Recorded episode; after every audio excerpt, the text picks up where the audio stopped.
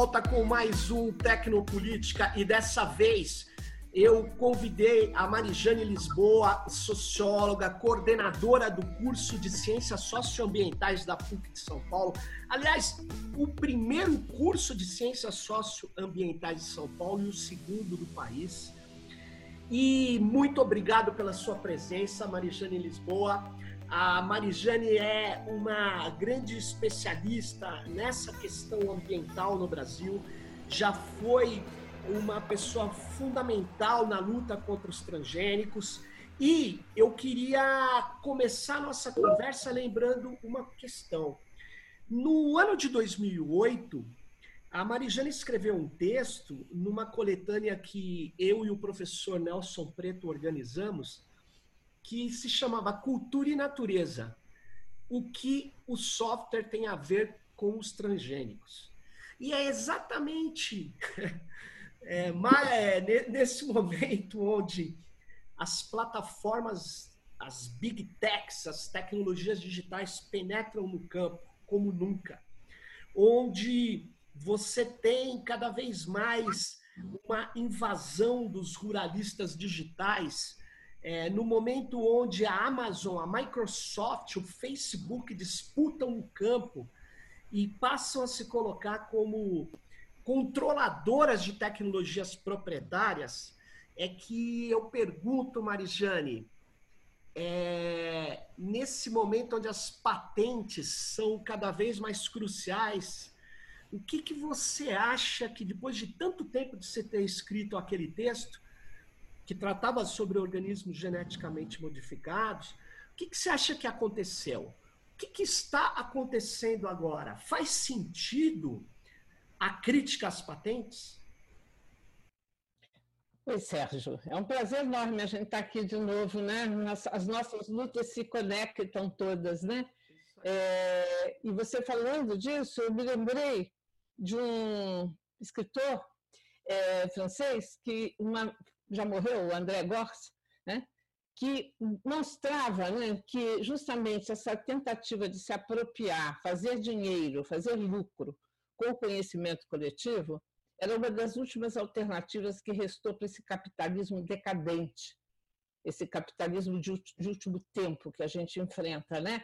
E, e, que trai, inclusive, a sua própria lógica anterior, né? Porque o capitalismo do começo era aquela briga, né? Pelo monopólio. Se a gente pensa lá em Inglaterra do século XVI, estão lá os comerciantes, os manufatureiros brigando com o monopólio do sal, monopólio do comércio das Índias, porque a ideia do capitalismo era ganha quem for mais competente, né? E aí, assim, hoje nós chegamos num ponto em que o capitalismo, para sobreviver, se preocupa com três coisas. Uma, o capital financeiro. Isso o Marx já descrevia né, no século XIX, mas agora é tudo. Quando a gente fala mercado, a gente não está falando mais de indústria. A gente não está mais falando desses setores produtivos, a gente está falando de bolsas de ações. Quer dizer, capitalismo se tornou sinônimo de juro rentista, né? Bom, isso é velho. A outra coisa que aconteceu também é essa do vamos nos apropriar de tudo que ainda não tem dono, quer dizer, que tudo que é coletivo. Rio, floresta, recursos naturais, aí privatizar, não sei o quê, para construir hidrelétrica. De quem é o rio, entende? De quem era o rio? O rio era dos povos indígenas, da natureza que estava ali em volta. E a terceira coisa é a patente. Né? Quer dizer, como eu posso fazer dinheiro agora numa época em que justamente o conhecimento teria todas as condições de estar ao máximo coletivizado? Né? Porque a gente tem meios de comunicação, de troca do que a gente sabe. Né? Software livre é uma prova maravilhosa disso. Como é que você pode estar criando o tempo todo novos softs, novas técnicas, sem ter que vender? Né? É, e o conhecimento camponês sobre plantas, sobre criação de animais, era a mesma coisa. Desde que a agricultura surgiu, 11 mil anos atrás, que tudo que a gente come, e todos os animais domésticos que a gente tem, foram produtos de um conhecimento coletivo de camponeses, criadores de gado, de animais, que foram selecionando aquela raça que dava melhor, aquela, aquele milho. Isso eu contava né, no meu artigo, né?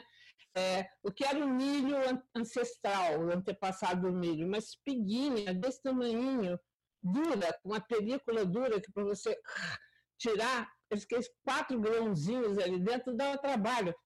Esses nossos antepassados indígenas lá no México, não sei o que, começaram. Pega esse, esse grão aqui que deu maiorzinho, planta ele de novo, separa, pá, e, até, e aí a gente chega hoje com espigas de milho enormes, dos mais variados tipos, cores, etc. Né? É, e tudo isso foi conhecimento coletivo. Aí a gente chega no momento em que uma empresa diz assim: ah, pera lá, eu vou pegar é, essa planta aqui, ou esse fungo, que parece que tem uma, uma, uma tolerância a um agrotóxico, uma substância química pesada, um veneno. Aí eu, eu sei que ele resiste, e eu sei que tem um monte de agricultores que estão por aí plantando do pior jeito possível, que é uma monocultura, planto só aquilo, de um só tipo, colho tudo de uma vez só, encho de agrotóxicos, de fertilizantes, etc. Agricultura empobrecedora né, do meio ambiente, mas é essa que interessa, que virou comércio. E aí eu vou pegar esse milho que foi criado por milhares e milhares e milhares de, de indígenas das Américas ao longo do. Porque a gente fala que o milho é, o milho, nós temos centros de diversidade, quer dizer, se a criação dele, a domesticação dele aconteceu no México, à medida que ele vai descendo, cada região vai diversificando. Agora, até um estudo mais recente acha que quando o milho chegou na Amazônia, ele não estava inteiramente domesticado, foram os nossos indígenas que acabaram a domesticação dele. Né? Então, esse enorme conhecimento coletivo criado por, no nosso caso, parece que se supõe que a que o cultivo e a domesticação tenha começado por volta de 3000 antes de Cristo, aí a empresa pega, tira um gene que ela achou num fungo, insere ali dentro e vai para o Instituto de Patenteamento e patenteia. É meu. É meu. Quer dizer, ela acrescentou 0,0003 de uma coisa que não tem nada a ver, aliás, com aquele milho, e ela se apossou do 99, né? meu, entende? Então, mas qual a lógica disso, né? As pessoas se iludem, dizem assim, ah, mas que interessante, criar um, um milho que é resistente a uma praga, vai melhorar a coisa, porque vamos produzir mais. Tem muita gente que passa fome porque você não tem milho suficiente, o milho, a praga acaba com o milho, né? Então, que bom. Não, o objetivo é apenas patentear algo que não podia ser patenteável antes. Agora, Marijane, Agora, Marijane deixa eu te falar. Deixa eu te falar. Fui, no, fui no, numa plantação, numa plantação aqui e me impressionou, impressionou muito. Porque é, eu olhava debaixo assim, do, do milharal, não tinha praticamente nada. Não tinha, e aí eu achei o seguinte, o que eles fazem, né? Eu vi que o cara me falava do tal do Randap. Ou seja, na verdade, esses transgênicos, eles são também modificados para resistir ao veneno, né? Para carregar uma carga de veneno que deve ter uma toxicidade, fazer um mal não só para o solo, mas também para quem come aquele milho, né? Sérgio, a história do Roundup, que é o nome fantasia, né? É, de, um, de um agrotóxico, de um herbicida, quer dizer, ele mata ervas invasoras, que o pessoal ignorante chama de mato. Não, não é. Quando a erva invade, a natureza é sábia. Quando a erva invade, é porque o terreno foi desfalcado. Exatamente. Você cortou tudo, então ele está exposto essa é uma erva que é capaz de ir cobrindo devagarzinho, ela vai subindo ali, a gente vê uma erva invasora, né? Ela vai se rastejando ali e vai se reproduzindo, né? Bom, é, passou-se 20 anos dizendo que era uma maravilha, o, esse princípio ativo que estava ali por baixo do, do né, que, que, é o que matava. Ah, ele de baixíssima toxicidade, não faz mal a ninguém. Tornou-se o herbicida e o veneno mais é, distribuído no mundo, mais presente no mundo. Tem testes feitos no Brasil que atestam que nós temos no sangue glifosato. Não os brasileiros comuns. Porque a gente come. A gente come as plantas que eles usaram o glifosato. Agora, coisa de quatro anos atrás, um jardineiro norte-americano que adquiriu um câncer não Hodgkins, é um tipo de câncer, né? É, e ele só mexia, porque jardineiro, basicamente, o que eles fazem é cuidar do jardim e tirar esses chamados matos. Então, ele muito Roundup. Né? Ele escreveu para o Monsanto, é, dizendo: Olha, eu estou com um câncer desse tipo, não sei o quê. Meu médico acha que pode ter a ver com o meu trabalho, com a exposição minha contínua ao glifosato. Eu gostaria de saber. Resposta do Monsanto: não há nada testando que haja alguma relação, etc. Seu câncer é outra origem, provavelmente. Já tinha os estudos antigos feitos na Suécia, também com um grupo pequeno de jardineiros. Também neles a incidência do câncer não Hodgkins, que é um tipo, né? há muitos cânceres não Hodgkins e câncer Hodgkins, etc. Era mais prevalente entre eles do que costuma ser em outros setores da população. Bom, o jardineiro resolve brigar. Procura uns advogados, acha ambientalistas, os caras lhe dão apoio. Finalmente, o juiz obriga a agência é, que cuida desta parte de liberação de agrotóxicos, que é a nossa correspondente da Anvisa americana, né, a EPA, a pôr à disposição os estudos existentes a respeito que ela exigiu na época da Monsanto. Não só aparece nesses estudos a suspeita de que o glifosato produz câncer não Hodgkins, como aparece uma correspondência mais suspeita ainda entre funcionários da, da, da agência americana e a Monsanto, para que não fosse necessário fazer uma reavaliação toxicológica, que é uma coisa que nós também somos obrigados a fazer. Periodicamente, qualquer agência de toxicologia, de saúde, vigilância sanitária, deve reunir os novos estudos que apareceram por aí e reexaminar. E aí pode reclassificar como mais tóxico, pode proibir, pode liberar, enfim, dependendo do que a ciência tenha produzido. Não, eles fizeram um acordo, um conluio ali entre funcionário, funcionários e para não fazer a reavaliação. Bom, o processo seguiu adiante. Quem ganhou? O jardineiro o jardineiro ganhou uma indenização enorme e atrás dele tem mais duas mil pessoas em situações semelhantes que foram reunidas, sim, é um caso interessantíssimo. Foram reunidas, e aí por grupos ambientalistas que sempre acompanharam isso, bons advogados, e aí o que você percebe é isso, entende? Que a, aquela ciência que aparece como incontestável, neutra, imparcial, não é. Quando se trata de dinheiro, e, portanto, desses ramos que têm a ver com química, bioquímica, medicina, é, né, é, é preciso pôr as barbas de molho, porque há muito tempo que surgiu uma ciência mandatária, aquela ciência que é encomendada por certos setores e que briga, encomendada, alugada, Aliás, e que briga. Diga. É, você lembra da questão do chumbo na gasolina? Claro. Era, era o mesmo. É, durante muito tempo, cientistas foram contratados pelas petroleiras para falar que as pessoas já nasciam com chumbo no sangue. Ou que não tinha nada que ver, aqueles problemas de neurológicos das crianças, né, que se desenvolviam com dificuldades intelectuais, seu caso americano, né? É Isso demorou um tempão, deu CPI, deu é, comissão de inquérito, voltar atrás. O é. cientista Marijane, olha que situação, eu não lembro o nome desse cara. Esse cara é um dos principais geólogos que descobriu a, a idade da, da, da Terra, aproximadamente, exatamente porque ele media determinados compostos que tinham a ver com chumbo. E quando ah. pega a água do mar, ele fala: não é possível que nós estamos nessa fase. Aí ele descobre, aí ele fala para os alunos dele, ele fala, ó, é melhor vocês procurarem outros, outro orientador, porque vai começar uma guerra e eles vão querer me destruir. E foi o que fizeram com ele. Mas ele ficou persistente até o fim. Esse cara é um herói, porque ele salvou os norte-americanos a terra.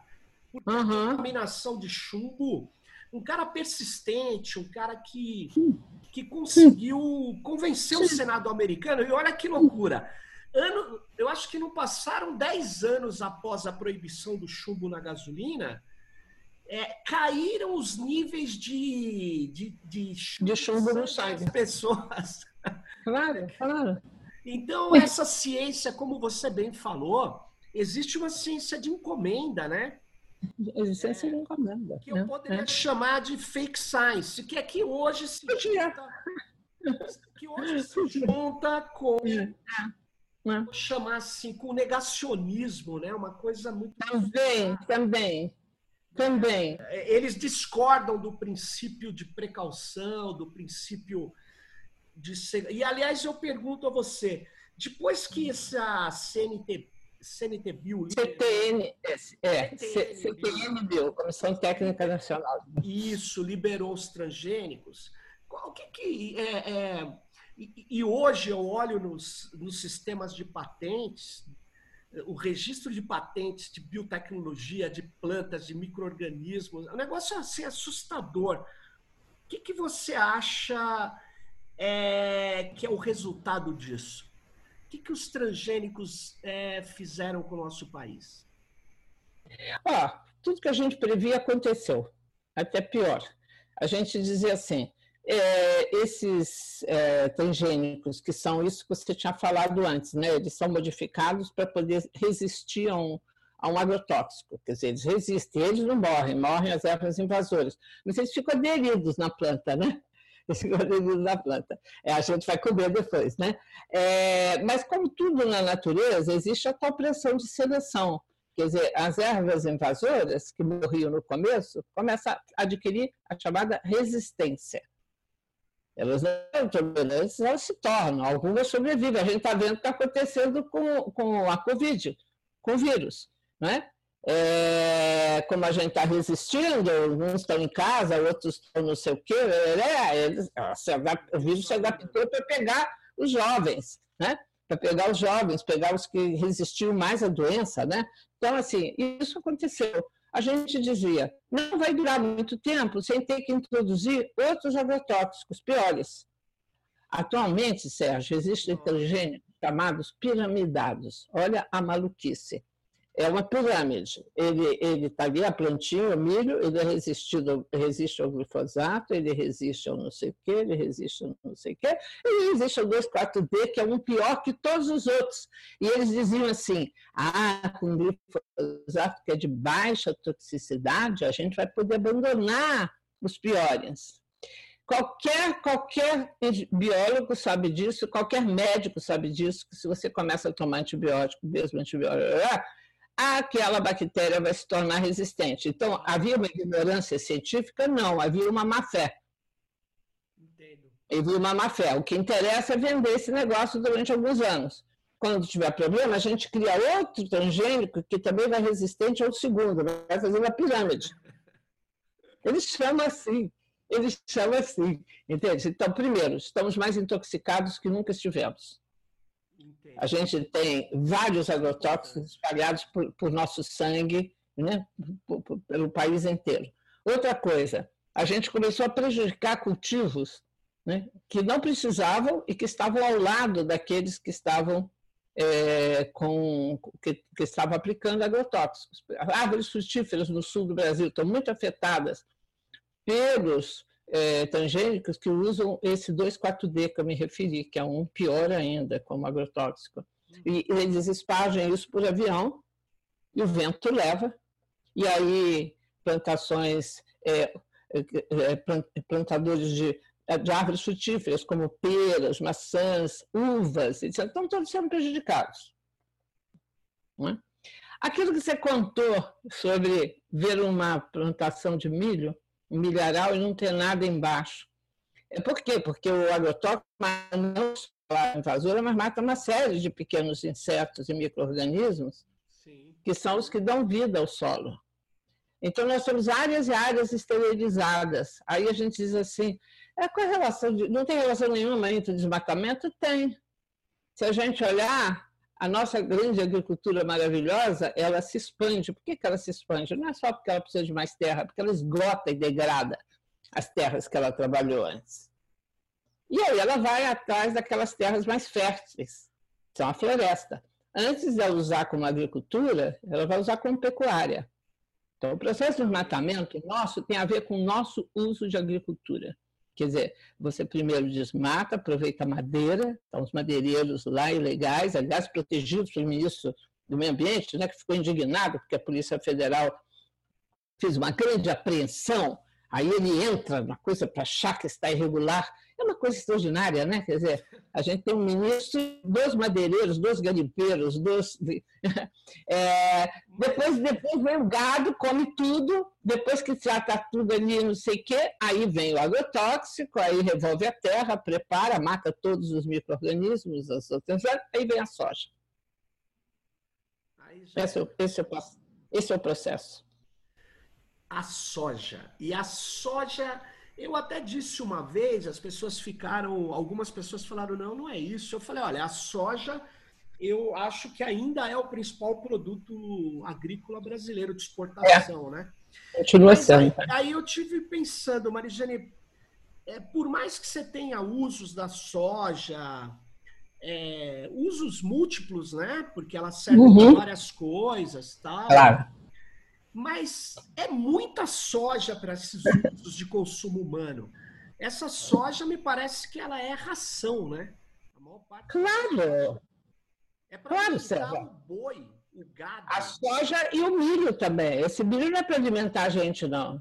Ah, é? Esse milho, ah, é. Esse milho é um milho também para fazer, so, fazer ração animal. É, essa, é, essa é uma das grandes dos grandes cinismos da nossa agro, do nosso agro, né? nosso grande agro, que é a história, olha, nós somos insubstituíveis para aplacar a fome do mundo. Não, é, eles são insubstituíveis para aplacar a fome de um monte de porcos, galinhas e vacas que estão sendo criados para alimentar uma fração pequeniníssima da população humana que tem dinheiro e que está comendo, inclusive, mais carne do que deveria. Entende? Porque mesmo que a gente não seja vegetariano, nem vegano, etc., ninguém precisa dessa quantidade de carne que se come hoje. Exatamente. E bichos criados em condições de, é, né, de acúmulo, de aglomeração, que faz com que eles sejam muito susceptíveis de doenças não é? Porque tudo preso no mesmo lugar, você escolhe a mesma raça, porque a mesma raça que é melhor, sei lá o quê. Sim. Resultado, pega as epidemias, tem a ver com isso. As epidemias e as pandemias, a gente não sabe ainda de onde veio o coronavírus, provavelmente veio de um animal selvagem porque a floresta está diminuindo, porque a gente está invadindo a floresta. Só que esse animal selvagem, que pode ser o morcego, o morcego é um dos grandes depositários de boa parte desses vírus, ele é um mamífero. O, os seus vírus que estão adaptados ao morcego se adaptam com mais facilidade a um porco ou uma vaca. E do porco e da vaca para nós. E mesmo não precisa nem ser mamífero. Se você pensar, todas as gripes nossas têm origem, com exceção da gripe suína, das aves. Quer dizer, foi da medida em que os seres humanos começaram a criar aves amontoadas, galinhas, pelús, sei lá o quê. Pelús não era, porque aqui na América Latina não se criava desse jeito, mas as galinhas, os patos, etc., que nós começamos a ter gripes. Só que faz muito tempo, então a gente se adaptou, a maioria delas, elas não são fatais, algumas são de repente vem uma gripe aviária dessas aí que nos pega.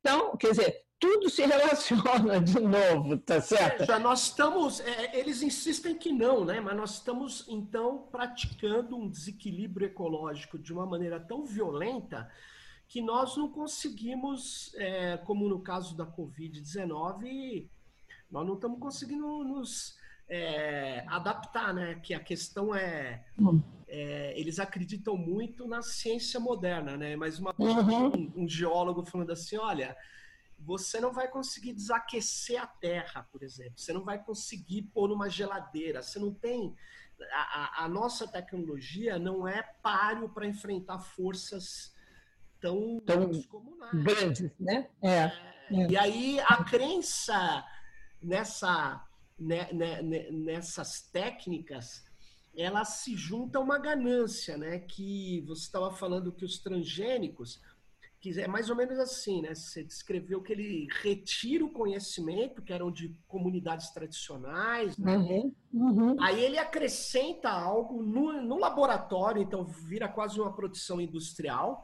E aí Isso. eu te pergunto, as sementes são suicidas ainda da maioria desses transgênicos? Ou ele... Não, nunca chegaram a ser. Quando eles desenvolveram a tecnologia Terminator, né, que era essa, a semente não ia germinar. O escândalo foi tão grande, eles até registraram. Houve várias empresas que registraram em vários institutos de patenteamento. Mas o escândalo foi tão grande que eles resolveram não pôr em prática. Eles até tentam. Sabe qual é a argumentação que eles tentam? Eles já tentaram em vários lugares, tanto em órgãos da ONU, na Convenção de, de Biodiversidade, quanto aqui no Brasil. É, liberar nos casos em que você desenvolvesse uma tecnologia Terminator para eliminar certo tipo de planta que possa estar, é, vamos dizer, se tornando uma planta invasora ou sei lá o quê, e talvez um animal, inclusive. Então, você. Bom, se a gente pensar, o mosquito transgênico foi isso. O mosquito que essa experiência falida deles aí foi isso. Você inseria alguma coisa no mosquito, fazia uma mudança genética no mosquito, que ele não se reproduzia mais. Ele até se reproduzia, mas o macho, que eles ah, não se reproduzia, etc., então você ia levar. Então, assim, eles querem aprovar para plantas, e vocês não conseguiram, é, eles querem aprovar para plantas, tanto na Convenção de Biodiversidade, que nessas situações que interessará a todos, entende? Ele... Eles são safados, tá certo? Né? Eu nunca introduziram, eu nunca introduziram. Eles não conseguiram, então. Ah, então, mas eles cobram, portanto, é, eles cobram é, a patente das sementes, porque claro. na verdade eles não vendem. Eu descobri que eles vendem a licença de uso. Eles é verdade, quer dizer. Parecido com software proprietário, né? Ele, ele não. É. Você compra um software da Microsoft, na verdade, você não compra o software, você compra o direito de utilizá-lo, porque o software vai ser sempre. É deles. deles. No caso dos é igual. É igual. É igual. A soja deles, a soja transgênica Roundup Red é da Monsanto, tem a outra que é da Singenta, tem a outra que é da Bayer, tem a outra que é... Né? Você compra a, a semente engenheirada, né? É, tem um preço. Agora, se você, por exemplo, aproveitar uma esperteza do seu vizinho, ou você, por exemplo, pegar a sua soja e, e recolher uma parte dos grãos da colheita e plantar de novo, se você quiser vender, e você quiser vender como se não fosse transgênica, vai fazer teste e eles vão cobrar royalty. E como o grosso da soja é para exportação, sabe onde é que eles fazem esse teste? No porto. Porto. E aí eles no porto. E aí eles aí diz, ah, você não pagou, tá certo, agora você vai pagar mal, mais ainda, vai ter uma, não confisca não, põe uma multa colossal para sair, senão não deixa sair. E os pobres dos coitados dos vizinhos, de uma, uma plantação de soja, de milho, que sem querer tiveram a sua plantação é, é, contaminada, o caso do milho é pior, porque o milho tem os dois sexos, né? então basta estar um do lado do outro. Né? A soja não, é endógama. Mas mesmo assim, diz os biólogos, você tem uma taxa de até 30%.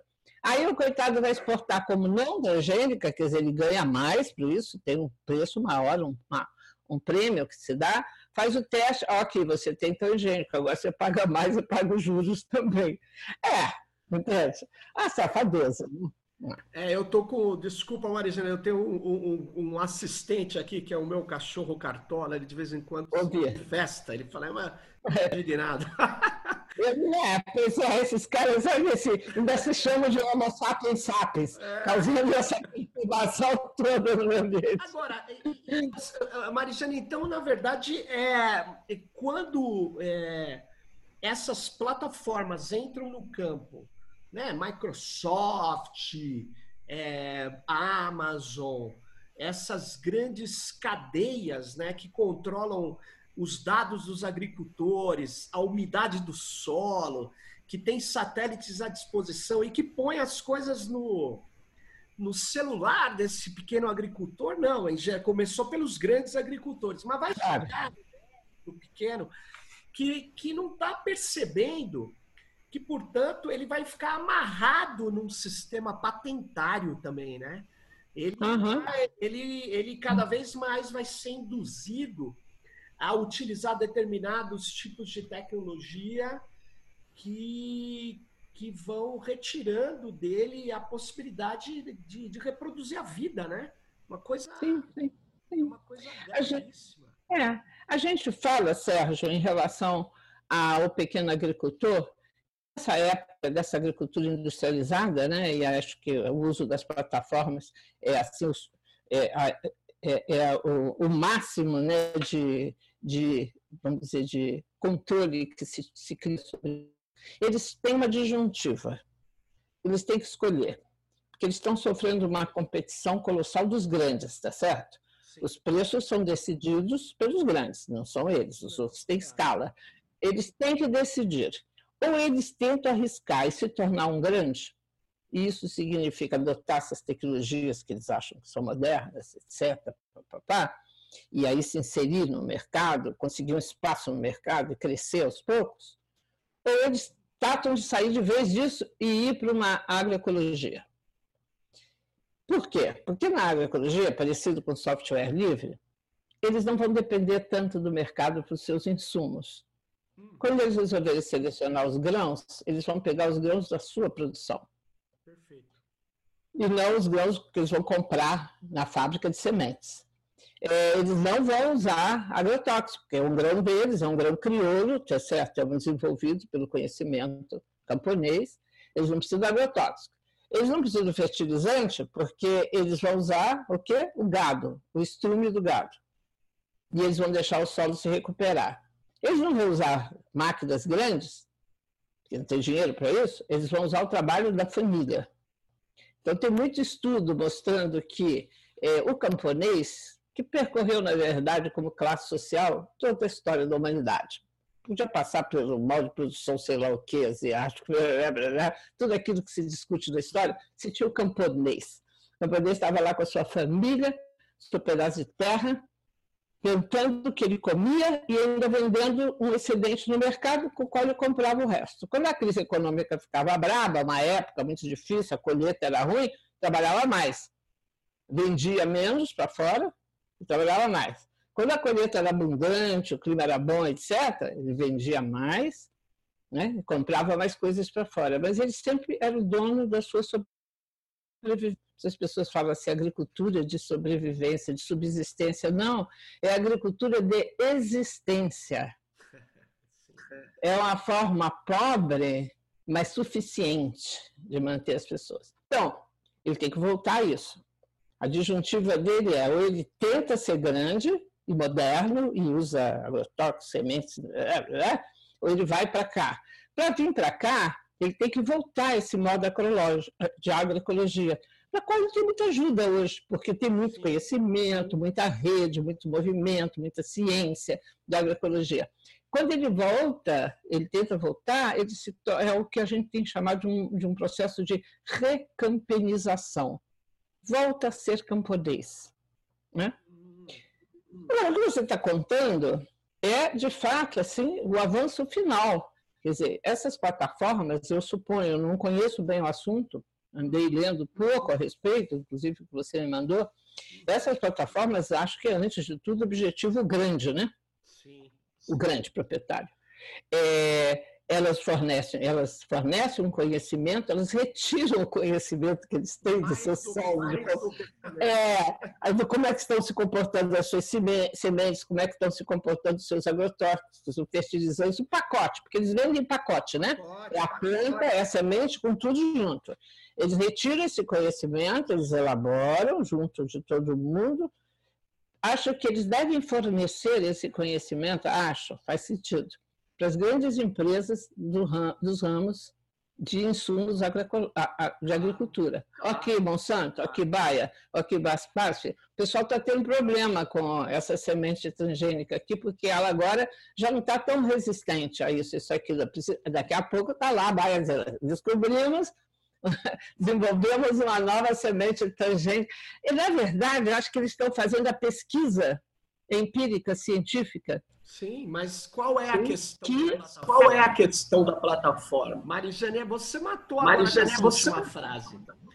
Porque eles são, eles entram no meio dos processos e eles têm dados do agricultor, do comprador, do intermediário, eles têm dados da terra, do solo, eles têm dados é, do fornecedor de agrotóxico e eles eles fazem o que eles fizeram nas cidades com o Uber. Sim. Eles entram, é assim, ó, você quer trabalhar oferecendo seu carro para conduzir pessoas como se fosse um táxi? Tá legal. Hum. Então se inscreve na minha hum. plataforma. Aí ele passa a controlar o lado da oferta. E aí ele fala: você está precisando de locomover rapidamente? Você é a demanda? Eu tenho aqui um monte de caras. Então ele entra, só que ele tem dados de todo mundo. Dos dois lados, da oferta e da demanda. Ele não é intermediário. A plataforma não é uma intermediária neutra, porque ela, ela fala assim: agora todo mundo para Moema, porque ali eu pago mais para vocês. Aí todo mundo vai para Moema. Então, no caso do Uber, a gente vê as técnicas de manuseio, de manejo dos motoristas, ou mesmo das pessoas que são usuárias. E mais do que isso, eles obtêm dados, Marijane, de como os carros estão se locomovendo nos ambientes urbanos. Então, eles vão treinando os algoritmos de aprendizado de máquina que serão fundamentais para os carros autômatos. Para os carros autômatos, olha só. Eles têm... olha só. Agora, qual é a jogada dessas plataformas na agricultura? Elas falam: olha, eu ponho sensores na sua terra, eu tenho satélites que diz qual é a situação do solo, eu tenho. E eles entram agora numa cadeia que vai do, da plantação, dos insumos até a venda. Eu fiquei chocado que tinha um site de alimentos orgânicos hum. foi comprado pela Amazon. A Amazon que vende. Ah, é? É, e aí você fala. Você tem que me dizer qual é, porque eu não vou mais comprar desse, não. Não, eu não sei nem se eu compro esse. Qual, é qual é. Qual a jogada na parte final, Marijane? É, é por isso que eu digo, é, eu não sou contra usar tecnologias variadas é, pelos agricultores, pelos uhum. camponeses que você está dizendo, mas eles têm que fazer as suas plataformas. Porque sim, sim, sim. Na mão dessas plataformas, ele, ele, isso vai desaparecer com o ganho dele, vai empobrecê-los, como empobrece quem está trabalhando precarizado, né? Ele vê claro. a precarização do campo. Então, é, é, é isso, né? O, o, o pessoal... Você tem razão. Há um risco, há um risco do, do, do, do alimento agroecológico, orgânico, O termo não importa muito, se tornar um nicho de mercado em que as condições da sua produção são decididas por por esses, porque isso aconteceu com a grande agricultura.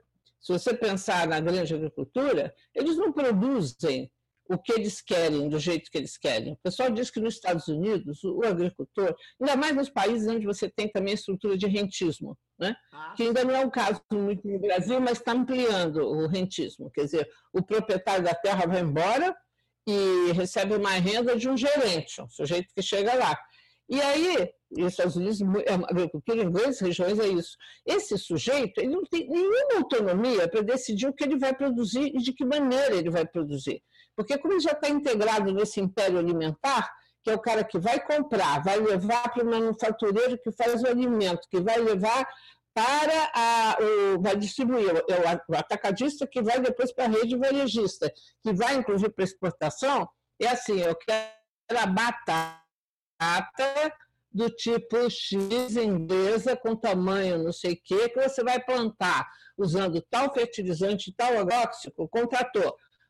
Aqui está tudo, eu compro para você, eu te dou o crédito antecipadamente para você fazer, mas você tem que me entregar na época tal essa batata, produzida desse jeito. Quer dizer, ele deixou de ser um agricultor, ele é um gerente de uma fábrica, Isso. só que ela está no campo. É, e ela é cada vez mais uma, uma, uma fábrica informacional, ela não é industrial, daquela velha Revolução Verde, ela é. Não.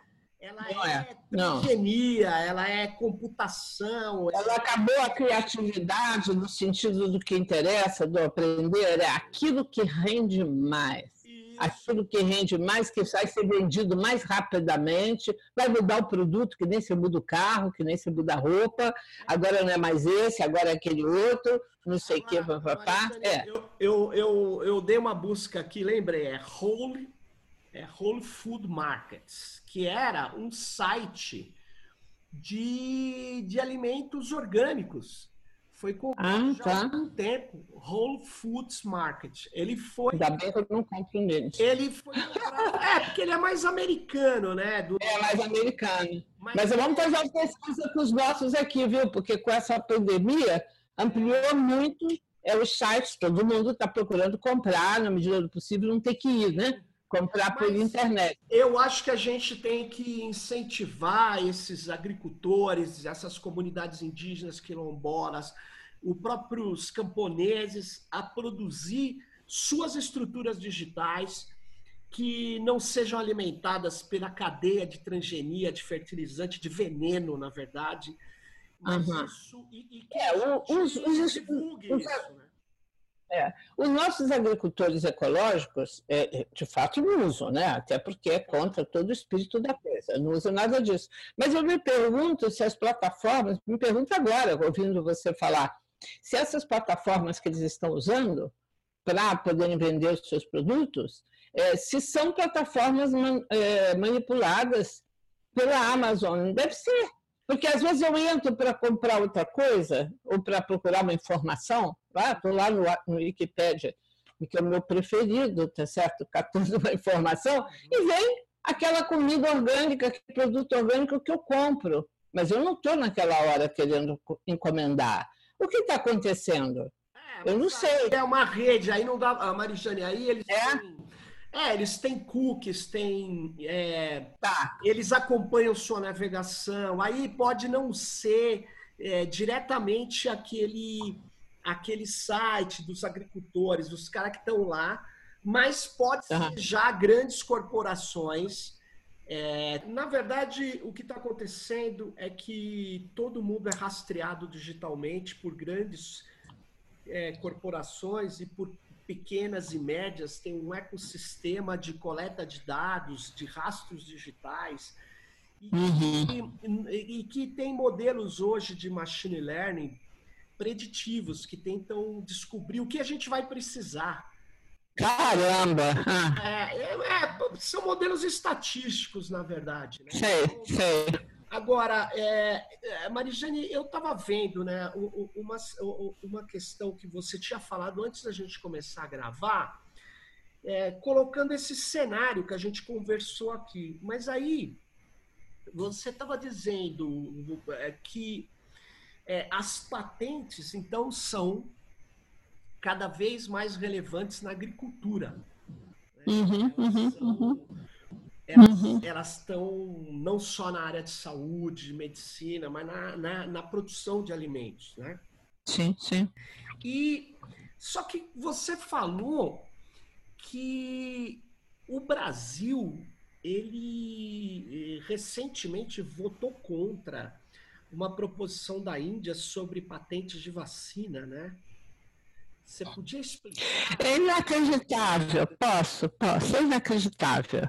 Teve uma, uma reunião da Organização Mundial da Saúde, no começo da epidemia, né, da pandemia, o ano passado, é, em que a Índia apresentou uma proposta que todos os países que desenvolvessem, empresas né, que desenvolvessem vacinas contra a Covid, não patenteariam. Não patenteariam.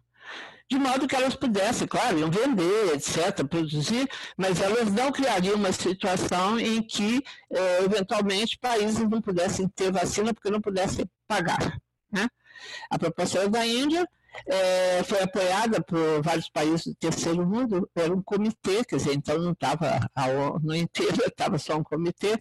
É, a proposta foi derrotada derrotada com os votos dos países que são os grandes produtores de vacina: Suíça, Alemanha, Inglaterra, Estados Unidos, acho que França também, Brasil. Do terceiro mundo, só o Brasil. E isso que o Brasil foi um dos países, e foi de fato o país, que há muito tempo atrás, na organização, numa reunião da Organização Mundial do Comércio, lá em Catar, é, aliás, o ministro na época, José Serra, é, aprovou uma medida que foi bastante razoável, que foi em situações de calamidade pública, podiam ser guerras, enfim, pandemias, etc., é, quando uma empresa se recusasse a liberar um remédio em preço acessível para você enfrentar aquela, aquela catástrofe ambiental, aquela situação, o país podia fazer um licenciamento compulsório. As pessoas têm falado errado, quebra patente, não quebra patente é uma coisa é melhor. Quebra patente é o seguinte, sinto muito, você inventou, mas não quer dar para mim num preço razoável, eu vou produzir pronto. Licenciamento compulsório respeita o seu direito, só que diz o seguinte, ok, você quer produzir, vai ser do preço tal. Ah, não quero. Tá bom, então outra companhia aqui pode produzir a mesma vacina, né, ou remédio, né, e você vai receber pelo preço que a gente acha justo pagar. Isso foi aprovado na Organização Mundial do Comércio, foi uma proposta brasileira. Proposta brasileira, me lembro de. Brasileira. É, encaixava-se perfeitamente nessa situação. Então, o que, que nós temos hoje? Nós só não temos uma situação pior das empresas estarem vendendo privadamente, por exemplo, nossos grupos de empresários, que passaram dois dias se dedicando a isso, discutindo na Câmara, no Senado. Inacreditável, né? Quer dizer, nós estamos, nós estamos num, num país que vai chegar a 5 mil pessoas mortas, que falta vacina para tudo, porque as empresas perceberam que seria, do ponto de vista moral, condenável que elas estivessem dizendo o seguinte: ó, oh, eu estou vendendo para quem paga mais. Então, elas declararam que elas não vão vender para empresas privadas, que elas só vão vender para países, pelo menos enquanto for necessário. É o, é o auge do neoliberalismo, né? Você é o auge do neoliberalismo. Compra vacina para a população, tendo dinheiro para comprar, porque você não vai. Isso. Aliás, nós podíamos, se fosse outro governo, desde o começo da pandemia, ter colocado recursos na Fiocruz e começado a fazer vacina, porque nós somos. Nós temos capazes, nós temos, nós temos acúmulo científico para isso. Claro, claro. Acabou acontecendo. Nós temos recurso, né? Porque era só tirar do exército, né? Porque o exército ganhou muito. Sim. O Bolsonaro. Sim. É, comprando cloroquina, comprando teste que eles deixaram descer no, no, no, aeroporto, comprando máscara que não servia para uso médico, está tudo apodrecendo aqui. Entende? É. Isso, isso tocado por um sujeito especialista em logística. Uma piada, entende? Marijane, o que mostra que se o Pazuello é especialista em logística, o exército brasileiro tem uma formação péssima, né? Porque logística. Ainda bem que não tivemos que entrar em guerra nenhuma, não é? Porque a gente ia perder a guerra por errar o. É, é, a gente. É o que é na linha de frente. É, a gente ia perder a guerra por fuso horário. Ah, me equivoquei no fuso horário. Ah, lá, que não fica nesse lugar, fica no outro. Geografia. A situação é, é, é, grave. Mas é grave. É, é, é mas é assim, nós não, não nós estamos numa situação que mistura negacionismo, fascismo, mas que mostra que tem uma base social no empresariado. Quando o empresário quer, é, em vez de pressionar o governo para ter política pública de saúde, que ele, ele fala: não, eu vou me virar, vou me virar, vou comprar aqui, salvar o meu. Por isso que nunca tivemos lockdown, né? O que teria melhorado a economia. Porque se a gente tivesse dado recurso para as pequenas empresas, para quem não tem renda, de verdade, e feito um lockdown mesmo. Radical nós, mesmo. Nós, é. nós teríamos contido a, o contágio. Como a Araraquara fez, foi um teste a Araraquara. A Araraquara fez isso. O prefeito olha aqui, um mês. Fecha tudo, nem comércio, entende? Supermercado vai abrir, é, supermercado vai abrir domingo e olha lá, entende? Controlado, etc. Mas, ah, despecou a taxa de coisa. É que nosso, os nossos liberais, eles também, acho que vários no mundo também, eles também são religiosos. Eles acreditam na fórmula, na fórmula. Se você liberar isso, controlar aquilo, fizer isso, vai dar tudo certo. É uma, é uma oração. Quer dizer, é um conjunto, é uma Bíblia. Né? E, e, claro que eles, eles perceberam Agora já tem que dizer, o Paulo Guedes já reconhece que precisa controlar a pandemia, porque senão a economia não melhora. Too late, too late, morreram 200 mil, vão morrer mais. E continua a gente tendo o ministro da Saúde falando assim, brasileiro não gosta de solução extrema. É, brasileiro gosta de 500 mil mortos, é isso? Isso não é extremo. Isso é normal. Infelizmente. É. Infelizmente é o que vai acontecer, né? Porque é, as medidas não são medidas de conter o contágio. Mesmo o estado de São não Paulo, são. Não são, não são. Nato, eles não. Não, não. Mesmo quem teve mais presença, que vamos dizer, foi uma boa iniciativa do Dória. O melhor teria sido arranjar dinheiro até para produzir a vacina aqui. Mas tudo bem, ele se antecipou. É que tudo é relativo. Num país em que a gente teve um presidente negacionista, a gente teve um governador que falou: preciso fazer uma coisa, entende? Então fez, né? É, mas é muito pouco e deixa o comércio aberto, e deixa não sei o que até não sei que hora, e deixa a escola fechada durante o ano inteiro, e agora que abrir a escola, pelo amor de Deus, agora que abrir a escola, ah, e templos e não sei o que, ah, é uma tragédia. Né? Marijane, é a pressão dos, desses segmentos econômicos, esse pessoal é tudo da elite econômica, é. então é uma ligação é. É, o cara chega para aquele, aquele prefeito de Curitiba que quer multar quem está dando alimento na rua para as pessoas que estão sem, sem comida, sem condição, ele, aquele cara era o cara que. que enfim, como é, como é que. Eu não soube disso, como é que é possível? Como é possível? Eu não soube disso, que absurdo. Chegou querer. Sim, ele disse que suja as ruas da cidade. Ah, tá. Essas, esse bando de gente querendo dar comida para esses, esses essas, essas pessoas que ficam morando na rua, como é um grau de, de assim, de fascistização, de, aí sim cabe a palavra necropolítica. Eu acho que sim. Aí, eu acho que cabe. Eu acho que cabe. O Brasil sim. não é só o que o Nicoleles falou, um laboratório a céu aberto para mutação que você se referia do vírus para para vir vários outros tipos a partir desse vírus, né? Uhum. Ele, também, ele também é um, monstruário do, do, do, fascismo contemporâneo. Você Sim, certamente. Você, certamente. Você vê o Paulo Guedes falar: se eu coloco dinheiro no pequeno, a gente se ferra, temos que colocar no grande.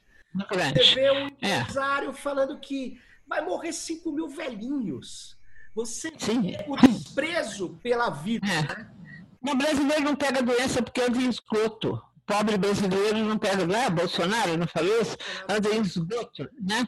É, existe sim, eu acho que, infelizmente acho que não somos só nós, né? Eu acho que no mundo, a, o nosso capitalismo chegou a uma fase em que ele produz milhares de pessoas que são supérfluas elas não vão mais ser incorporadas no mercado de trabalho, porque o capitalismo anterior era aquilo, vinha a crise econômica, todo mundo ficava desempregado, vinha o crescimento econômico, absorvia.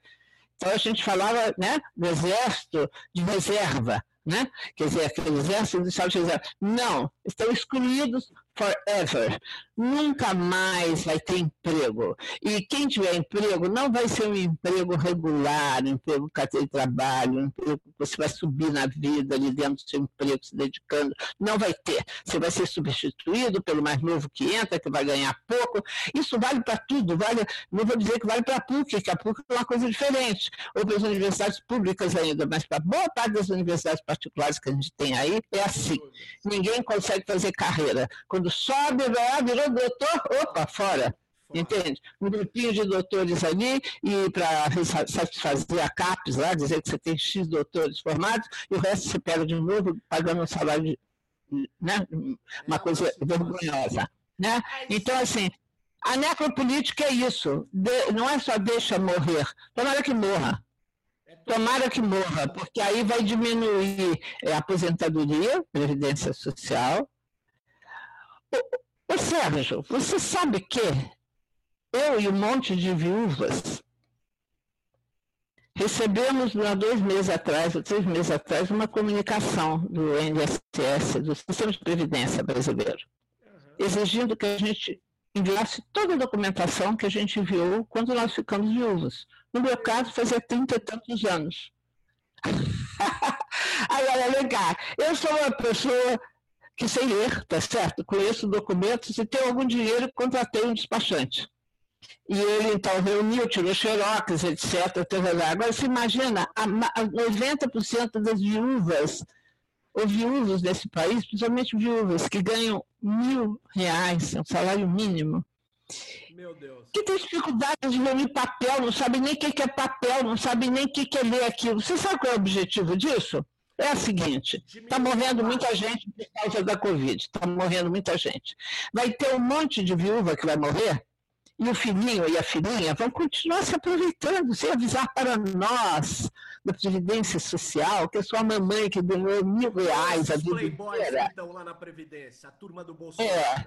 Olha a economia que nós vamos fazer. Então, nesse orçamento aí, que eles reduziram a parte da Previdência, eu acho, eu acho que tinha esse cálculo. Quando a gente acabar de fazer essa avaliação, aí tinha um prazo curto, hein?